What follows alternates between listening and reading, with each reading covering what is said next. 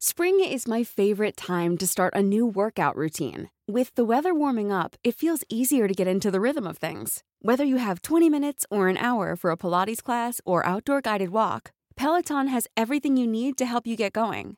Get a head start on summer with Peloton at onepeloton.com. Brenda Peña y Manuel Zamacona están listos para actualizarte con la mirada fresca que los caracteriza. Bienvenidos a Noticiero Capitalino en Heraldo Radio. Comenzamos.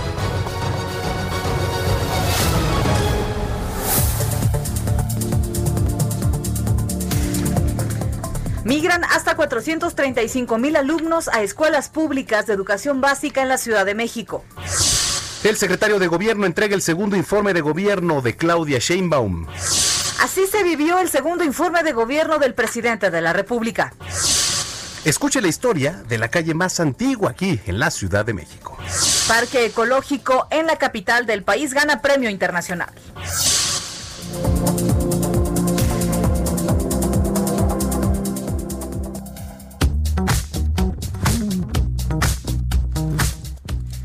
9 de la noche con un minuto. Gracias por acompañarnos en Noticiero Capitalino, el Heraldo Radio 98.5 este eh, martes, ya iba a decir miércoles, ya quiero que sea mitad de semana, pues Manuel Zamacona. ¿Cómo estás? Muy buenas noches. ¿Qué dices, Brenda Peña? Amigos que nos escuchan, saludando efectivamente al mes de septiembre, eh, pues ya el noveno mes del año. El mejor mes. donde nace y festeja y celebra la gente este, más, más guapa del mundo mundial. Eh, sí, sí, sí, pues sí, por supuesto, las fiestas patrias, entre otras cosas. Oye, pero es cuando, que es, a ver, otra vez. Oye, a ver, espérame, las cortinillas, los bytes, mandar a corte. Eso no, pero el pato sí está Sí, eso ahí se está poniendo locorlas. Este, a destiempo, pero ¿qué tal el pato, eh? A ver, pato, por favor. ¿Tú qué dices, pato? ¿Ves? O sea, sí nos está escuchando. Ay, Dios mío. Pues oiga, gracias por estar con nosotros este martes. Eh, y le recordamos, por supuesto, que se puede poner en contacto con nosotros a través de nuestro WhatsApp, que ya se lo sabe Manuel Zamacona de memoria. Sí, sí, sí, tú no, pero bueno, yo sí ya se lo recuerdo. Ay, aquí lo tengo. 55 47 12 1569. Ahí les va de nuevo. 55 47 12 15 69. Usted nos puede escribir, nos puede mandar mensajes de voz, por supuesto. Aquí vamos a hacer el vínculo entre usted, la autoridad y este espacio que también, por supuesto, es suyo. La noticia chilanga. Usted está en el lugar correcto sintonizando el 98.5 de FM. Definitivamente. Y también se puede comunicar con nosotros a través de las redes sociales, arroba bajo penabello y arroba zamacona al aire. Así que escríbanos, pónganse en contacto con nosotros y comenzamos. Son las 9 con 2. Reporte vial. Comenzamos un recorrido en las calles de la Ciudad de México. Israel Lorenzana, ¿cómo estás? Muy buenas noches. Manuel Zamacona, Brenda Peña, les mando un saludo y por supuesto un abrazo, un gusto saludarles esta noche. Y efectivamente nos encontramos recorriendo las calles, ahora desde la zona del centro histórico. Fíjense que el día de hoy, la jefa de gobierno Claudia Sheinbaum Pardo, acompañada de la esposa del presidente Andrés Manuel López Obrador, la señora Beatriz Gutiérrez Müller, encendieron las luces aquí en la zona del Zócalo Capitalino. Me refiero precisamente a las luces y los adornos en los edificios aquí en el Zócalo. Por supuesto, ya hemos entrado de lleno al mes patrio y fíjense que, bueno, pues estuvo este encendido en punto de las 8 de la noche. Muchas personas ya para estos momentos están observando estos adornos, principalmente a Leona Vicario, que se encuentra exactamente en la avenida 20 de noviembre y el circuito Plaza de la Constitución. Y esto, por supuesto, también son buenas noticias para los automovilistas, ya que la circulación es eh, totalmente aceptable con dirección hacia República de Brasil, hacia la calle de Tacuba, con dirección hacia Pino Suárez. Únicamente precaución, hay un constante cruce de peatones, la gente está observando estas luces que se encendieron el día de hoy. A través del ex central Lázaro Cárdenas, en términos generales, asentamientos, esto a la altura del circuito interior, nada para abandonar esta arteria si su destino es la alcaldía Gustavo Amadero. Brenda Manuel, la información que les tengo. Bueno, estaremos al pendiente, nos escuchamos más tarde, Isra. Hasta luego. Hasta luego. En otro punto de la capital, Daniel Magaña, ¿qué nos tienes? Muy buenas noches. ¿Qué tal, Brenda Manuel? Muy buenas noches. Pues información vehicular para las personas que avanzan en la zona de la avenida Canal de Miramontes. Todavía algo de carga vehicular en la zona de Tasqueña, las personas que pues abandonan la zona del circuito interior y llegan a este punto. Pero a partir de aquí el avance mejora para trasladarse más adelante hacia la zona pues, también de la Alameda del Sur, o bien continuar hacia la zona también de la calzada del hueso. En ese único punto hay que tener cuidado, constante cruce de peatones, eh, muchos abordan el transporte público en esas zonas, pero bueno, pues a partir de aquí ya sin complicación en dirección hacia el perímetro de Xochimilco. El reporte Seguiremos pendientes. Dani, por supuesto, eh, pendientes de lo que nos dices. Eh, estos días no han sido de lluvia importante en algunas zonas de la capital, como lo vivíamos la semana pasada, pero sin duda ya se empieza a sentir en algunas partes el tráfico. No me dejarás mentir, ¿no? Sí, como que se siente un poco de mayor actividad vehicular. El día de hoy realmente fue una tarde muy agradable, incluso pues soleada, no se presentó lluvia a diferencia de otros días. Y bueno, pues esto también como que hace que las personas pues tengan más intención de salir a las calles, muchos ya regresan hacia sus empleos, pero bueno, sí, empieza a incrementarse la cantidad de automovilistas ya en las calles de la capital. Muy bien, seguiremos pendientes. Querido Dani, un abrazo y más adelante nos enlazamos contigo. Continuamos a Gracias, son las 9.05.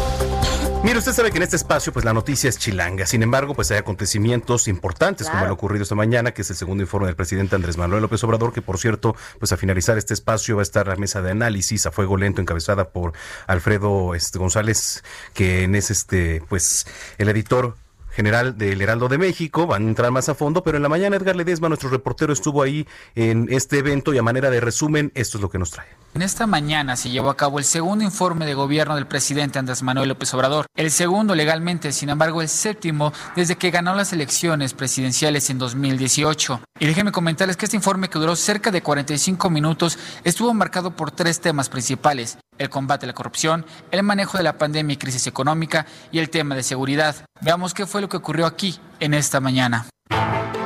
De los 100 compromisos que hice en el Zócalo el primero de diciembre de 2018, hemos cumplido 95 y solo están pendientes 5. Con cubrebocas, sana distancia y aplausos, se llevó a cabo el segundo informe de gobierno del presidente Andrés Manuel López Obrador. Durante la lectura de su informe, que duró 45 minutos, el presidente destacó el combate a la corrupción, logrando un ahorro de alrededor de 560 mil millones de pesos, y aseguró que su gobierno enfrenta la crisis económica derivada de la emergencia sanitaria con una fórmula única en el mundo. Dije que será como una V, que caeríamos, pero que saldríamos pronto. Afortunadamente, así está sucediendo. Ya pasó lo peor y ahora vamos para arriba. En materia de seguridad, destacó una disminución de 30% en delitos del fuero común. Sin embargo, reconoció que aumentó en el delito de homicidio y extorsión. Solo han aumentado dos delitos, homicidio doloso y extorsión, en 7.9 y 12.7% respectivamente, vinculados estos delitos fundamentalmente a la llamada delincuencia organizada. Al informe de Andrés Manuel López Obrador no llegaron los 70 invitados. Miren cómo han cambiado las cosas. Invité al fiscal general de la República y al presidente de la Suprema Corte de Justicia y no pudieron asistir.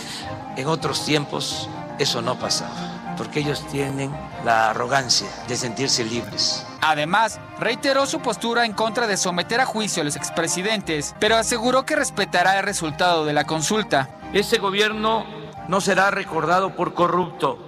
Finalizó el presidente de México asegurando que para lograr un cambio a plenitud en el país es necesaria una revolución de las conciencias. Que viva México, viva México, viva México.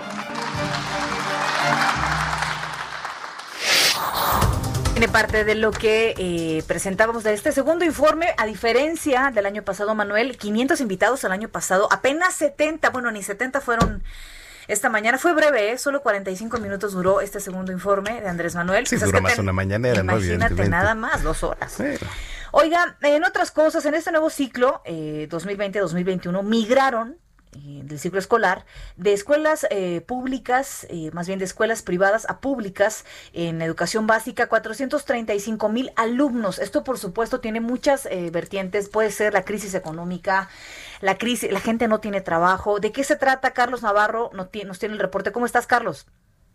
Buenas noches, Brenda Manuel. Les saludo con gusto a ustedes y al auditorio. Bien, En el nuevo ciclo escolar 2020-2021, a las escuelas públicas de educación básica de la ciudad de Mico migraron 435 mil alumnos, de acuerdo con el Fideicomiso de, Educación Garantizada en medio de esta emergencia sanitaria. A través de un comunicado de prensa, el órgano gubernamental explicó que el pasado 14 de agosto de este año dio inicio el registro para el programa de Mi Beca para empezar. Ahí fue cuando dieron cuenta que 435 mil alumnos ya se habían migrado a las escuelas públicas de la Ciudad de México. En el comunicado explicaron que la inscripción la realizaron eh, padres de familia de, de muchachos que se habían cambiado de escuelas públicas o de otros estados. Sin embargo, no dieron una causa específica, pero sí da muestra que es uno de los efectos que está provocando la crisis económica a causa de la emergencia sanitaria por COVID-19. Por otro lado, comentarles que los incendios que sufrió la iglesia de la Santa Veracruz el domingo pasado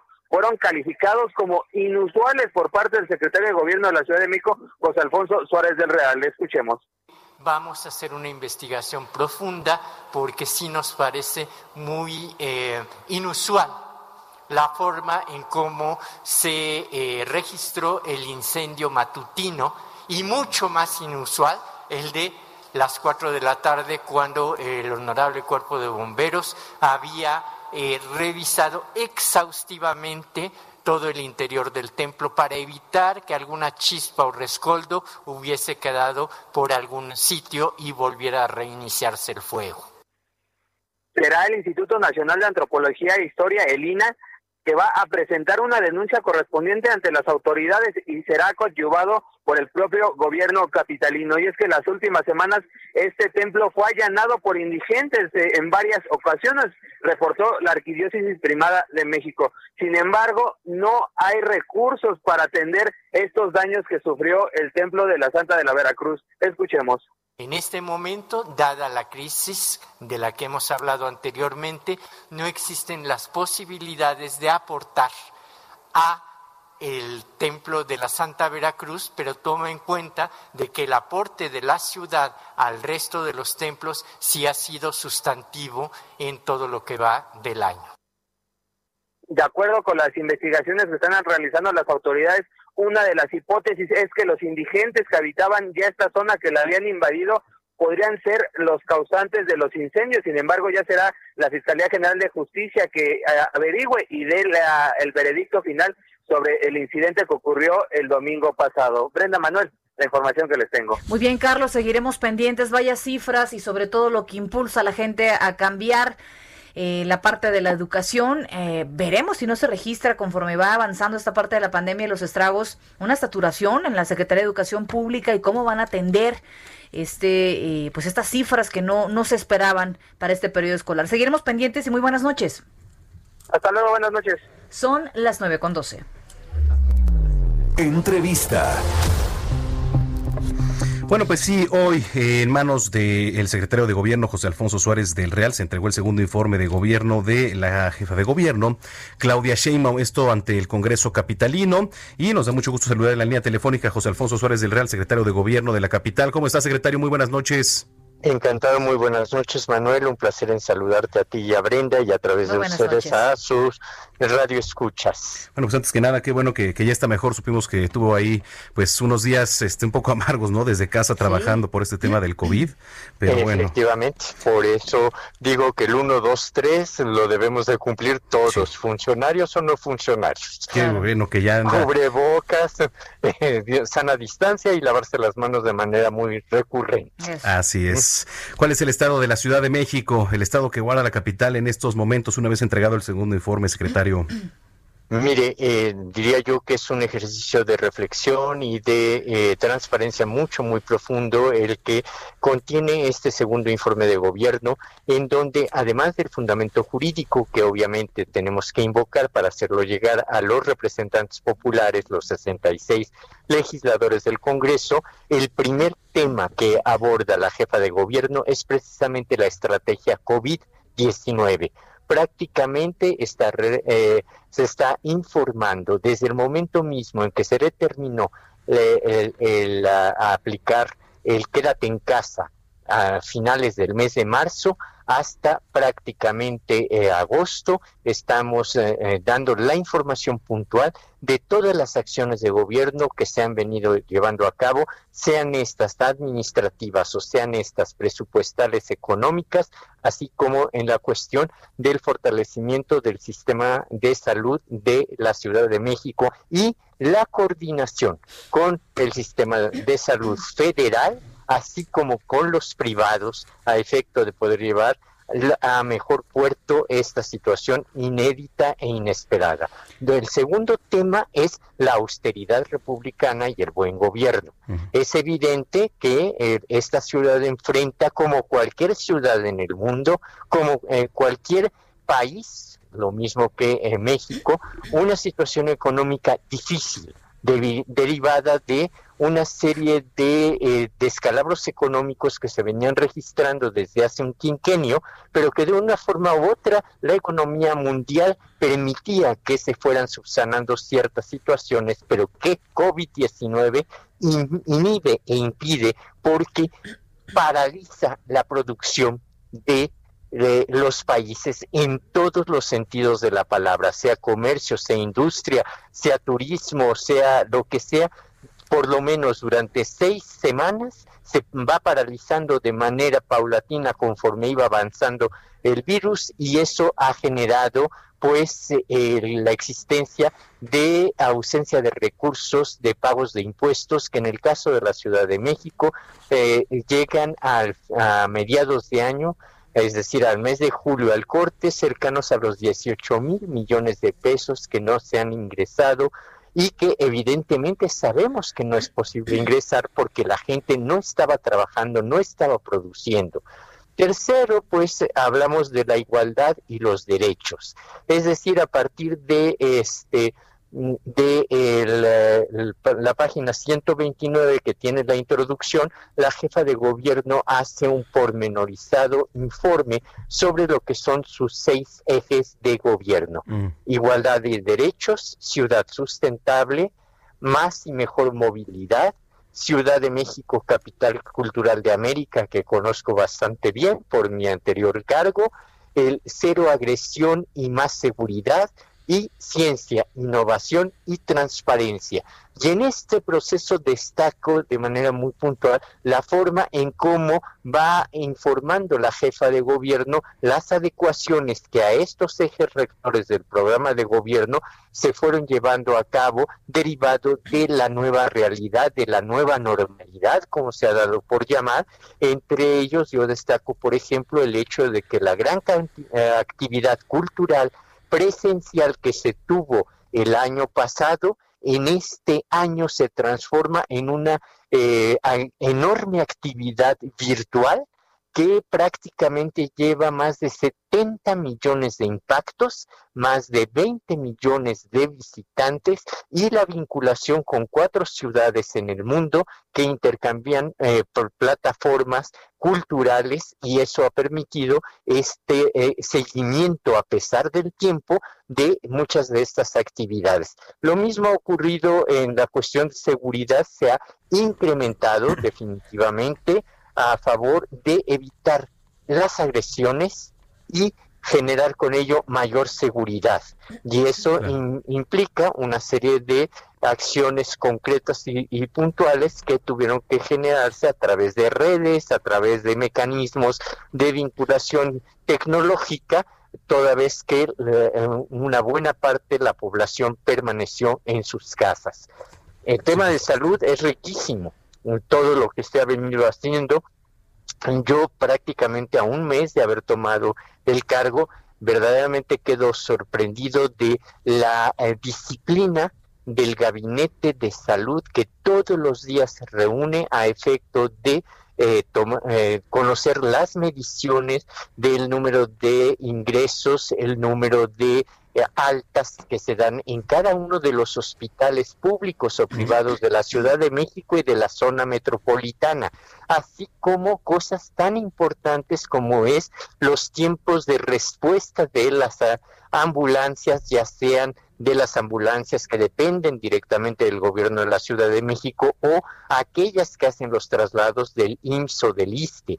Lo mismo el número de eh, visitas domiciliarias que se vienen realizando a efecto de prevenir y, e informar a las personas que sí que poseen alguno de los síntomas puedan acudir a un kiosco o a un centro de salud a hacerse la prueba y algo tan interesante como lo que es todo el triage y sobre todo lo que iniciativa privada e instituciones federales llevaron a cabo. Hablo del centro Banamex, que de centro de convenciones se, se convirtió en uno de los pilares de primer contacto de eh, atención COVID, en, no en casos graves, pero han atendido a algunos y ha salido mucha gente de allí, o bien el Instituto Mexicano del Seguro Social, que en pleno este autódromo de los hermanos Rodríguez eh, deciden junto con la empresa que este tiene a su cargo este pista de carreras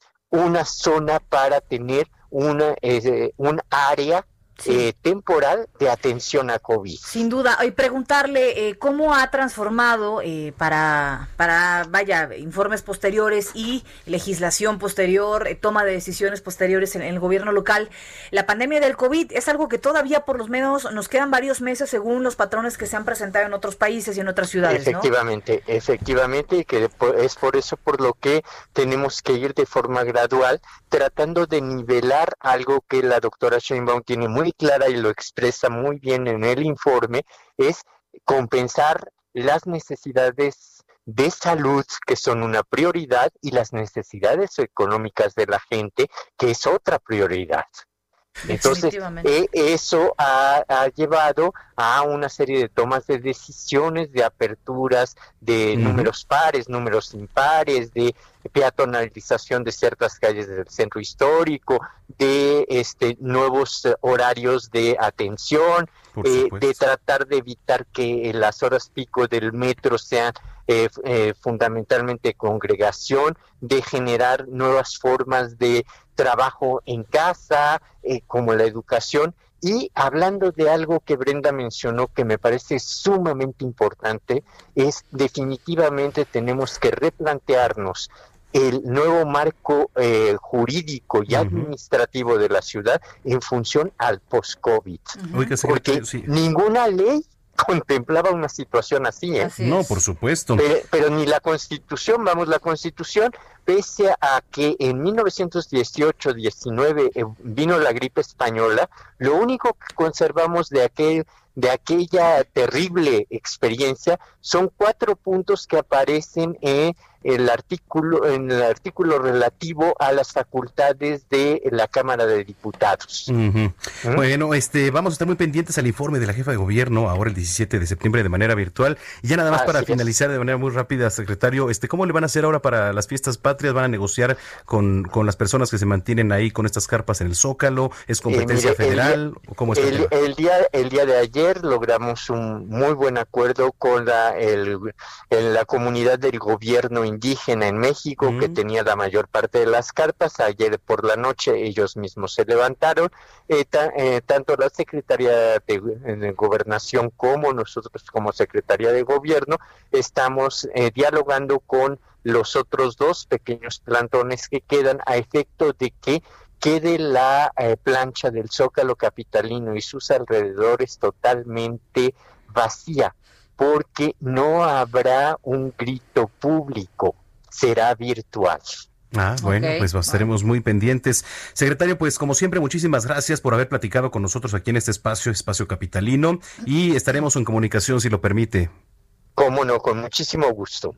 Muchas gracias. Es José Alfonso Suárez del Real, secretario de Gobierno aquí en la Ciudad de México. Son las nueve con veintitrés minutos. Brenda Peña. Así es, gracias a los que nos escriben a través de nuestra línea de WhatsApp a los que nos escriben también en las redes sociales. Vamos a leer algunos mensajes. Mira, Hugo Zamudio, el buen Hugo Zamudio, dice...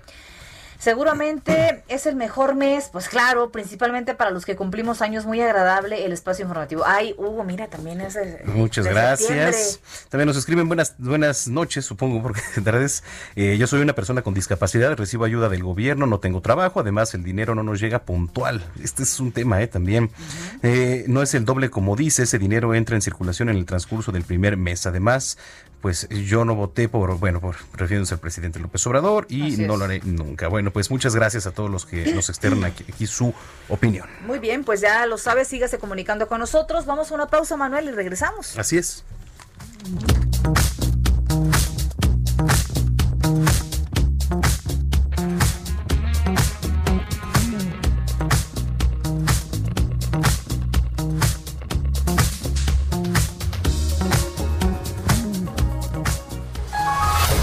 Continuamos después de un corte con las noticias más relevantes de la metrópoli, en las voces de Brenda Peña y Manuel Zamacona, en el noticiero capitalino del Heraldo Radio.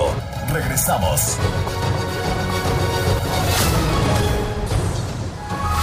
Regresamos con Brenda Peña y Manuel Zamacona al noticiero capitalino en Heraldo Radio.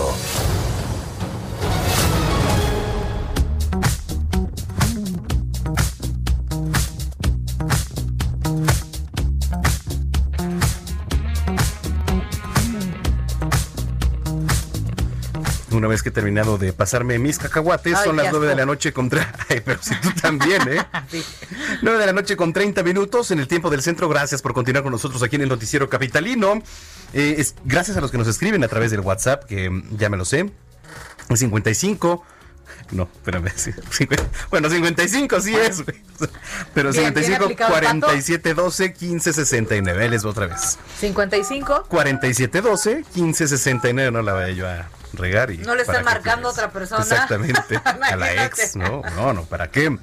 Bueno, ahí nos pueden mandar mensajes, mensajes de voz. Y aquí vamos a hacer el vínculo, por supuesto, con la autoridad. 931 y las redes sociales, arroba samacon al aire. Arroba breño bajo penabecho. 931. Reporte vial. Regresamos a ver qué está pasando en las calles de la capital. Israel Lorenzana, ¿cómo estás?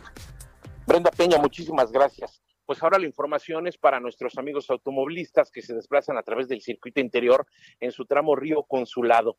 Ya lo hemos recorrido desde la zona de la Raza, la Avenida de los Insurgentes y hasta la Avenida 608 con dirección hacia el aeropuerto. En términos generales, circulación aceptable, abundante, pero a buena velocidad. Esto para quien va con dirección hacia el distribuidor Vial Alberto Castillo, la avenida Oceanía. Aquí la alternativa, el eje 3 Norte, puede ser una buena opción a partir de la calzada Vallejo con dirección hacia la zona de Aragón. El sentido opuesto, desde Boulevard Puerto Aéreo, la calzada General Ignacio Zaragoza, la circulación abundante a buena velocidad, asentamientos por los vehículos que se incorporan a la Terminal 1 del aeropuerto, nada para pensar en alternativas. Superando este punto, la circulación mejora con dirección hacia Eduardo Molina o más allá, hacia Ferrocarril Hidalgo. Brenda Manuel, información que les tengo. Muy bien, querido Isra, seguiremos pendientes. Eh, descansen, muy buenas noches. Muy buenas noches para todos. Son las 9.32. Bueno, pues en otro punto eh, estaba Daniel Magaña. Nos vamos directo con nuestro compañero Jorge Almaquio, porque fíjense que protesta. Esas son gomitas, no son cacahuates. son gomitas, pero también están buenas. ¿eh? Es, la, cena. Sí, está bien, yo entiendo. dale, dale, está, bien. Ya, ya. Muy bien. No más ruido. Eh, protestaron algunos trabajadores de la salud afuera de Palacio Nacional, por supuesto, ahí en el marco del segundo informe del presidente López Obrador. Ahí estuvo nuestro compañero Jorge Almaquio, que nos tiene todos los detalles. Jorge, ¿cómo estás? Muy buenas noches. Hola, ¿qué tal, Manuel? ¿Cómo te va, Brenda? Muy buenas noches, amigos del auditorio. Integrantes de la Unión Nacional de Trabajadores de la Salud se manifestaron a las afueras del Palacio Nacional y, bueno, tras marchar de la estela de luz al Zócalo, acompañados de trabajadores del SUD, Notimex y otras organizaciones, bueno, pues apostaron a la altura del balcón presidencial. Al tomar la palabra encima de un autobús, Fabián Infante de la Unión Nacional exigió al presidente Andrés Manuel López Obrador que cumpla con sus promesas de campaña y garantice una atención médica de calidad y basifique a más de 300 mil enfermeros y médicos que hay en el país. Dijo que bueno pues la situación debe de ir más allá porque bueno pues ya no quieren ya no quieren ellos ser solamente considerados como héroes y por una parte pues les den solamente migajas para poder continuar con este trabajo que ha sido muy duro en esta pandemia. Pero vamos a escuchar lo que comentó el, integrante de la Unión Nacional de Trabajadores de la Salud. Escuchemos. Entonces le preguntamos al presidente Andrés Manuel, ¿qué ha cambiado en estos dos años de su administración? ¿Qué ha hecho diferente? ¿Dónde está el cambio en el sistema de salud? El cambio en el sistema de salud no ha llegado y lo seguimos esperando. Nada tiene que informar, nada tiene que decir respecto a mejorar los servicios de salud. Infante Valdés expuso, Brenda, Manuel, amigos, que para ser atendidos los derechohabientes e incluso los médicos tienen que encontrar medicamentos y material de curación que en el sistema de salud pues no hay. Entonces señaló, indicó que los pendientes y rezago médico nacional se mantienen a dos años de la llegada de la nueva administración federal y bueno, expuso que ya no están dispuestos e insistió a que los llamen héroes y a cambio les paguen migajas, por lo que solicitaron una mesa de diálogo con el secretario Jorge Alcocer, el secretario de Salud, por supuesto, para acordar un mejor nivel salarial y la entrega de estímulos y premios que se merecen por el combate en la pandemia del COVID-19. Los trabajadores de la salud lamentaron que López Obrador pues tenga como prioridad temas como el tren Maya, mientras que el sector salud que es estratégico y de seguridad nacional, así lo comentaron, bueno, pues se encuentre en segundo término para el gobierno federal. Brenda Manuel, amigos, el reporte que les tengo. Bueno, pues así la situación ahí con el personal de la salud afuera de Palacio Nacional esta mañana. Gracias, Jorge, y estamos en contacto. Buenas noches, hasta luego. Hasta luego, son las 9.35. Y bueno, ahí le van algunas cifras eh, del reporte COVID. México registró eh, 6.476 casos nuevos. 6.000. Sí, Fíjese nada ¿no? más cómo siempre que pasa el fin de semana, lunes, martes, repunta esta parte de los nuevos contagios. Estamos hablando de 6.000 nuevos casos a nivel nacional. Hoy, eh, 827 eh, muertes se registraron en 24 horas. 800 veníamos de ayer a hablar de 300. ¿no? Eh, un total de 65.241 fallecidos. Hijo, mano, de verdad, estamos, estamos en cifras todavía eh, importantes, no bajan, no bajan, todavía muchos se indignan porque dicen, ¿por qué no? ¿Por qué no estamos en semáforo verde? ¿Cómo es posible? ¿Por qué no estamos? Porque cada fin de semana pasa lo mismo. Ujú. Se alocan, ¿no? Porque no hay otra manera de decirlo. Y entonces, ¿qué? Tú- No, está bien. Tú eres de los que se alocan y sale el fin de semana, No, es entonces que- no usan cubrebocas, No, y entonces no. andan en los restaurantes o andan organizando fiestas clandestinas. Eso más bien sería irresponsabilidad. No, sí, sí, sí. Definitivamente, porque ¿cómo te explicas que cada lunes o martes hay estas cifras? Sí, la verdad es que pues aumenta mucho el fin de semana, que generalmente es cuando la gente tiene más tiempo de salir, pues lo hace. Definitivamente, bueno, ahí por supuesto la conciencia a cuidarse y a cuidar de los suyos y por, pues por ende, de los demás. Son las 9.36. Curiosa CDMX con Abraham Arreola. Una forma divertida para conocer, explorar y disfrutar de la Ciudad de México. ¿Usted sabe cuál es la calle más antigua de la Ciudad de México? ¿Sabes cuál es la calle más antigua de la Ciudad de México? Y hace poco... Mesones. juro- no, bueno, puede ser. Yo siento que esta Cuba, de las más antiguas, no lo sé. La verdad es De que... que hace- está en el centro, está en el No, centro. Este sí, de que está en el centro, está en el centro. Pero pues, eh, que mejor que nos platique nuestro compañero Abraham Arrola en su sección de eh, las curiosidades de la Ciudad de México.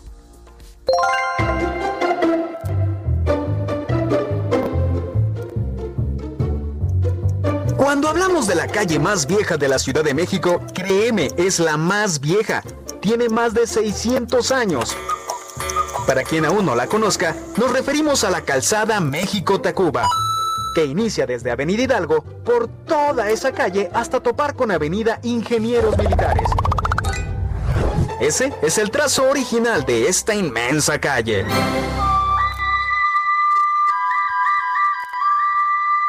Cien años antes de que los españoles llegaran, los mexicas, habitantes de la Gran Tenochtitlán, buscaban comunicarse con mayor efectividad entre los pueblos cercanos para mejorar el comercio. Total, que empezaron en el año de 1377 y terminaron hasta 1389. 12 años les tomó este magno proyecto de 8 kilómetros. Con esto, los mexicas pudieron utilizar carruajes para comerciar y relacionarse con poblaciones más lejanas. Esta obra fue importantísima porque en aquellos tiempos los poblados estaban divididos y fue con la llegada de Acama Beachley quien logró unificar a México Tenochtitlán, a Texcoco y a Tlacopan, siendo él el primer máximo gobernante o Huaytlatuani. Y como sabrás, a todos los políticos, desde los griegos hasta los mexicanos, les encanta dejar obras que representen su gobierno y su poder. Acama Beachley acababa de nombrar a todo su reino como Tenochtitlán, porque antes se llamaba Cuaumixtitlán. Y esto fue en el año de 1375. Y obviamente, qué mejor forma de mostrar que era el mero mero que mandar a construir esta calle que inició, como ya te dijimos, dos años después. Todo esto para dar una prueba real de que su gobierno había unificado a los tres reinos. Las casualidades, amigo mío, no existen.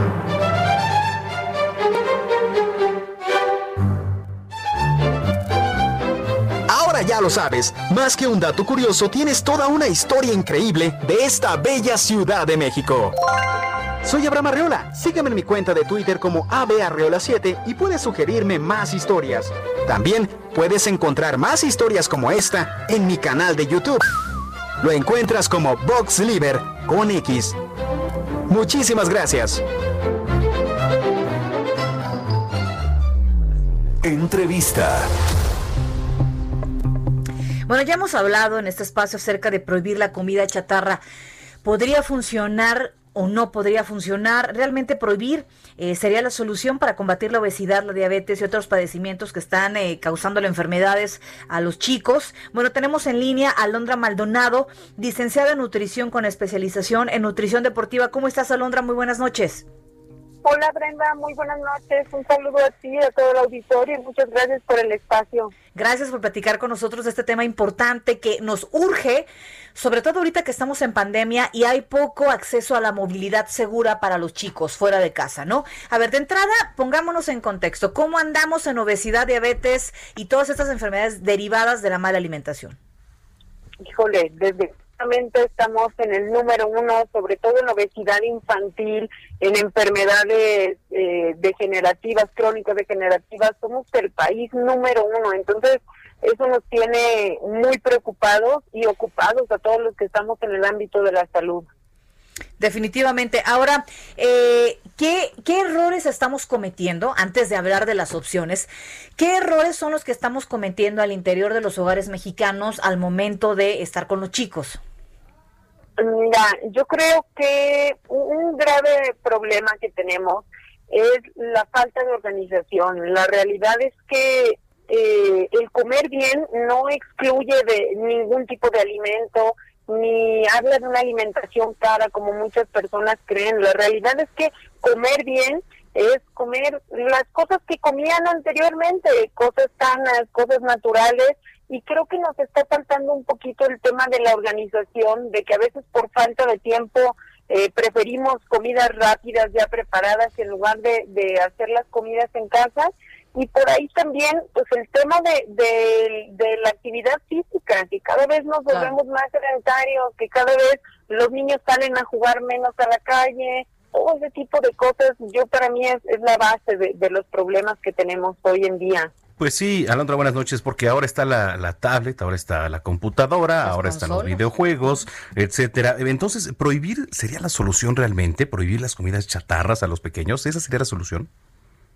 Manuel, buenas noches. No, fíjate que para mí esa no es la solución, porque al final la, la prohibición que, que se está manejando habla de que los menores son los que no pueden comprar la comida chatarra, pero yo lo platico mucho y lo hablo cuando doy pláticas con las mamás y, les digo, al final los padres son los que llevan el alimento a los niños. Entonces, eh, también es una realidad, no van a desaparecer ni hoy ni nunca por más previsiones que, que pongamos. Entonces, definitivamente la clave para mí, volvemos a lo mismo, es la educación y es encontrar esa, esa alimentación saludable en la que cabe absolutamente todo con su debida medida. Sí, pasó algo igual similar como con los cigarros, ¿no? Por ejemplo, yo quiero saber si, si ahora que se le pusieron la etiqueta de esas imágenes desagradables, la gente le ha bajado al consumo. Realmente no. O o por ejemplo este nuevo etiquetado que le están poniendo a los alimentos, pues uno ya sabe lo que está comiendo. O sea, aquí lo que yo creo que es, pues uno sabe cuando se come una bolsa de papas o un refresco, un jugo, una bolsa de pan, de estos panecillos, pues sabes lo que te estás llevando al cuerpo. Lo que pasa es que la parte de la cultura es la que hay que cambiar, la parte de, bueno, a lo mejor me puedo comer una bolsa de papas, pero la semana, no una diario, ¿no? Eh, a ver, ¿cómo comenzamos en los hogares? Eh, a organizarnos? ¿Cómo podemos tomar conciencia que sea fácil, que sea rápido y que no sea caro? Porque sí, te voy a decir, te voy a poner un ejemplo, ¿eh? Aquí en la esquina hay una tienda que vende ensaladas. ¿No? Te estoy hablando que la ensalada chica costará 170 pesos. Pero a un ladito, ahí a un ladito están unos tacos que te valen 25 pesos cada taco. O menos. ¿no? 20 pesos cada taco. En algunas, en algunas cosas, pues sí, de repente sí, haces un balance la gente, por supuesto, y dice, bueno, a lo mejor me como dos tacos y ya estoy, ¿no? Sí, pero, pero volvemos a lo mismo. Eh, el tema de la organización. Para mí, tocaste un, un, punto clave. Una ensalada en la calle me vale 120 pesos, pero una ensalada preparada en casa, pues si ah. nosotros organizáramos el súper semanal, por ejemplo, incluso en familia, en, en, casa lo aplicamos, el sentarnos el domingo y, a ver, vamos a hacer la lista de, de lo que vamos a comer en la semana, a ver qué se te antoja a ti, qué se les antoja. La realidad es que nos daríamos cuenta que además de ganar mucha salud, estamos ganando también mucho en la economía, porque el ir a comprar fruta, verdura, vamos al mercado, vamos al y vamos a, a, cualquier lugar de esos, la realidad es que podemos comprar una variedad inimaginable. Y, y volvemos a lo mismo, tampoco se trata de comer solo eso, se trata de comer variado, se trata de comer suficiente, se trata de decir, voy a comprar la carne, el pollo, el pescado, voy a comprar la fruta de temporada, voy a comprar la verdura de temporada, no es como que diga, tengo que comprar forzosamente esta verdura, cualquier verdura voy y mientras sea de temporada vamos dándole variedad a los alimentos, tenemos el frijol, el arroz, que son alimentos de muy buena calidad y muy económicos. Entonces, para mí todo el, todo el tema se solucionaría, como dices, con una organización y algo clave que también es, es no tener esta comida chatarra a la mano en casa, porque yo les digo mucho, si la compramos y la tenemos en casa, alguien no la vamos a comer. ya van a consumir. los adultos. Pues me pasa, ¿eh? Exactamente. Estén en paquete, luego van a estas tiendas, Es ¿no? una O sea, botanita, entonces, y es de pero la- De los pingüinos o de... Ay, perdón, ya dije. O las marcas. papas, ¿no? Digo, lo que, que tienes sea, ahí ¿no? las papas por si acaso y Este, las abres una tarde sí, cualquiera sí, y te sí. acabas toda la Entonces, bolsa. sí. Entonces todo se trata de equilibrar. Bueno, pues oye Alondra, pues gracias, gracias por conversar con nosotros, siempre es importante y estaremos en contacto. Gracias a ustedes, muchas gracias por el espacio y estamos en contacto. Un abrazo. Son las 9.46. Y bueno, y bueno, como decía Samacona, a ver. Gracias. Es que, a ver, les iba a platicar que el gobierno de la ciudad, a través de la Secretaría de Medio Ambiente, ¿no?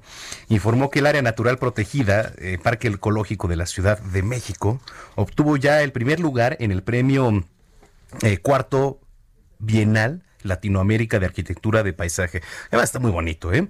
Esto lo otorga la Sociedad de Arquitectos Paisajistas de México. Este parque es una de las 25 áreas naturales protegidas al interior de la capital, que está ubicado ahí en la alcaldía Tlalpan y que, bueno, contribuye con la captación de agua de lluvia, la purificación del aire, la generación de suelo y regulación del clima. Así que, bueno, pues Bueno. muchas felicidades y buenas noticias eh, para la capital. 947. Tendencias en redes sociales.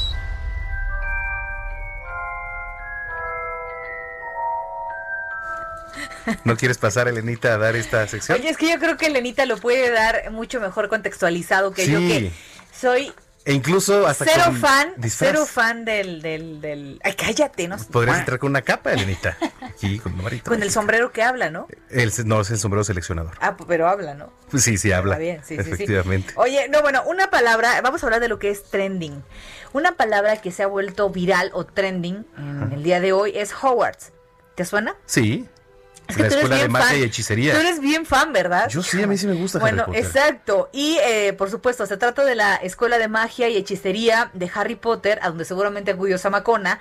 Todo porque hoy inician las clases. De, de Howards, ahí, Elenita. Sí. Oye, ¿y qué hay el examen de admisión? ¿Cuál es o qué? Este, ¿Se, no. se admite santeros y...? No. Oye, ahí puede ir el brujo mayor o, o Moni Vidente o Oye, todas- ¿puede, podemos mandarle a la bruja de las estrellas? La bruja Zulema, no. Ay, qué no. miedo, no. Zule- Zulema sí me da miedo, ¿eh? ¿Ah, sí? No, pues la tuvimos de invitada el otro día en aquí contigo y, y sí, trae una energía pesada. ¿Ah, sí? Ella llega y dice, yo soy el mal. Ay, Imagínate nada más. por favor, caray. Un abrazo, Zulema. Oigan, este, pues hoy empiezan las clases, mano. Ya, agarra tu escoba y vas, Zamacona. No, ahorita voy a llegar a Netflix porque la verdad es que sí me gustan y, y creo que está la... Mira, las no- primeras son muy buenas, la verdad es que me gustan mucho y está la 2 en Netflix. Ay, güey, perdón. Está en Netflix la, este, la 2, no me acuerdo cuál está, creo que las Reliquias de la Muerte, etcétera. Son buenísimas. Son muchos personajes, me pierdo, de repente el que creo que es bueno no es bueno, eh, es, o, o es bueno y es malo, entonces me cansa un poco. No, pues está bien. Y aparte quiero comentar que me obligaron a ir cuando era niña, a llevar a mi hermana a ver las primeras tres películas, entonces era una cosa, Pero de ahí a poco no te picaste. mm, no, ¿No? no. No, pues soy... Ni me gusta eh, Harry, ni Hermione, ni me parece alguien agradable. Este... Aguas, ¿eh, Elenita? No se meta con Oye, eso. Elenita porque- ya me está ahorita... No, no digas cómo te come con los ojos. Me está haciendo un hechizo. Por favor, mándale un Wingardium Leviosa. Oiga, ¿A usted o- le gusta Harry Potter? Eh, escríbanos por favor en las redes sociales. ¿Ha visto las películas? Oye, pero antes de, de ver las películas hay que leer también los libros, ¿no? Los libros y los comentarios que nos está llegando a la gente. A ver. Saludos, excelente equipo de noticias muy frescas, con su muy personal forma de Que dar eres las, fresco, Samacona. las noticias. Que eres fresco, dicen. Yo soy fresco, sí, soy ¿Ya fresco. Bueno, nosotros las damos, las noticias de manera aquí correcta. ¿A poco no? No, pues todos damos las noticias Todos aquí. vamos a- Yo sí. No, pues son las 9.49, 9.50 ya. Un Harry Wingardium Potter. Leviosa. ya, de- Deportes con Roberto San Germán.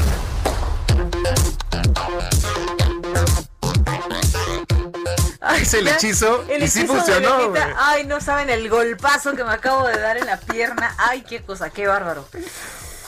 Pero otro que no es brujo es mi querido Roberto San Germán. ¿Quién ¿Cómo sabe? está? ¿Quién sabe? Uno nunca sabe a qué le dedica la parte de la espiritualidad, pero yéndole a la América, pues, ¿qué podemos esperar? ¿Te vas, a ¿Te vas a dejar, mi estimado Robert? ¿Qué, pasó, mi querida Brenda, mi querido Manuel y gente que nos sintoniza? No, no, no, mira, la verdad es que eso de, de la brujería lo pasamos de lado. No soy muy creyente en estas cuestiones. Respeto mucho, eso sí, eso sí, respeto a la gente que cree que va y busca que al brujo mayor y que no sé cuántas cosas. Pero no, no soy partidario y la verdad es que pues de repente hasta me dan risa, ¿no?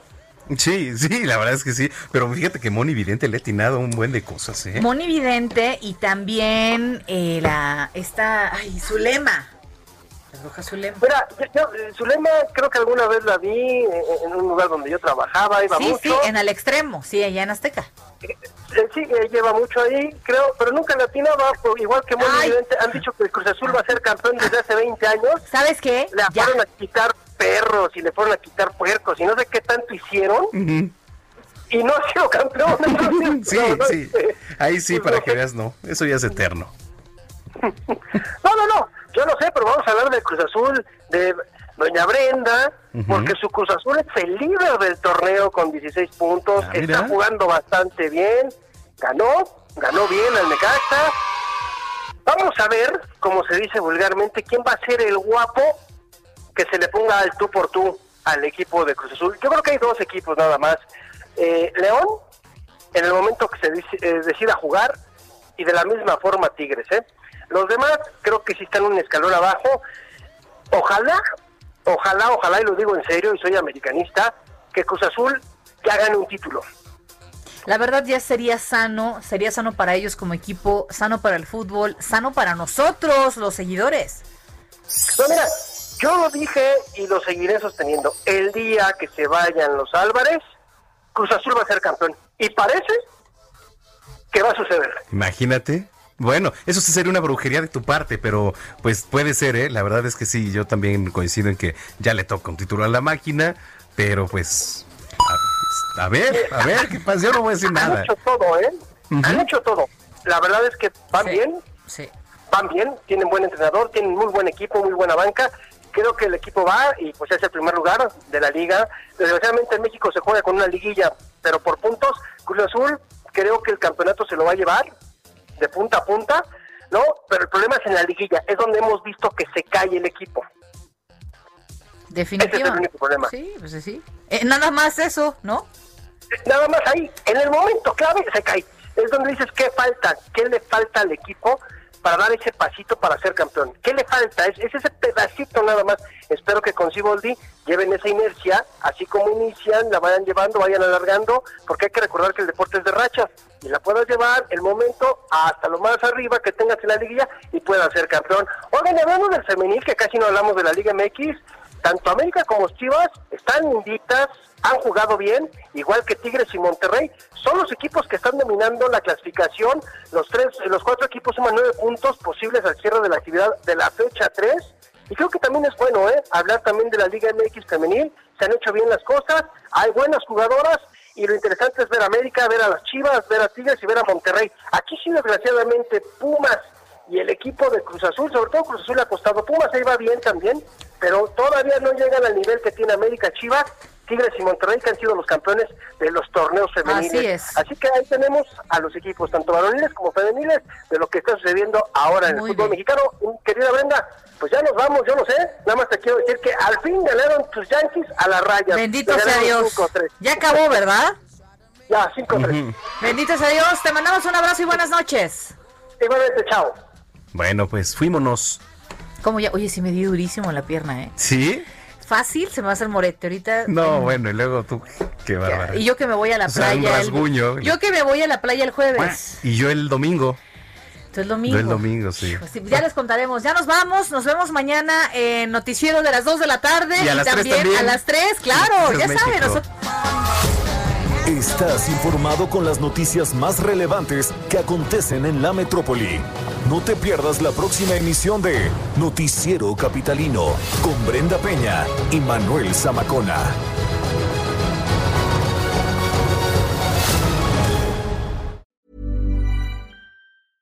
How would you like to look five years younger? In a clinical study, people that had volume added with Juvederm Voluma XC in the cheeks perceived themselves as looking five years younger at six months after treatment. Look younger, feel like you. Add volume for lift and contour in the cheeks with Juvederm Voluma XC. Reverse signs of aging by adding volume to smooth laugh lines with Juvederm Volure XC. For important safety information and to find a licensed specialist, visit juvederm.com. That's J U V E D E R M.com. Not for people with severe allergic reactions, allergies to lidocaine, or the proteins used in Juvederm. Common side effects include injection site redness, swelling, pain, tenderness, firmness, lumps, bumps, bruising, discoloration, or itching. There's a risk of unintentional injection into a blood vessel, which can cause vision abnormalities, blindness, stroke, temporary scabs, or scarring. Talk to a licensed specialist to find out if it's right for you.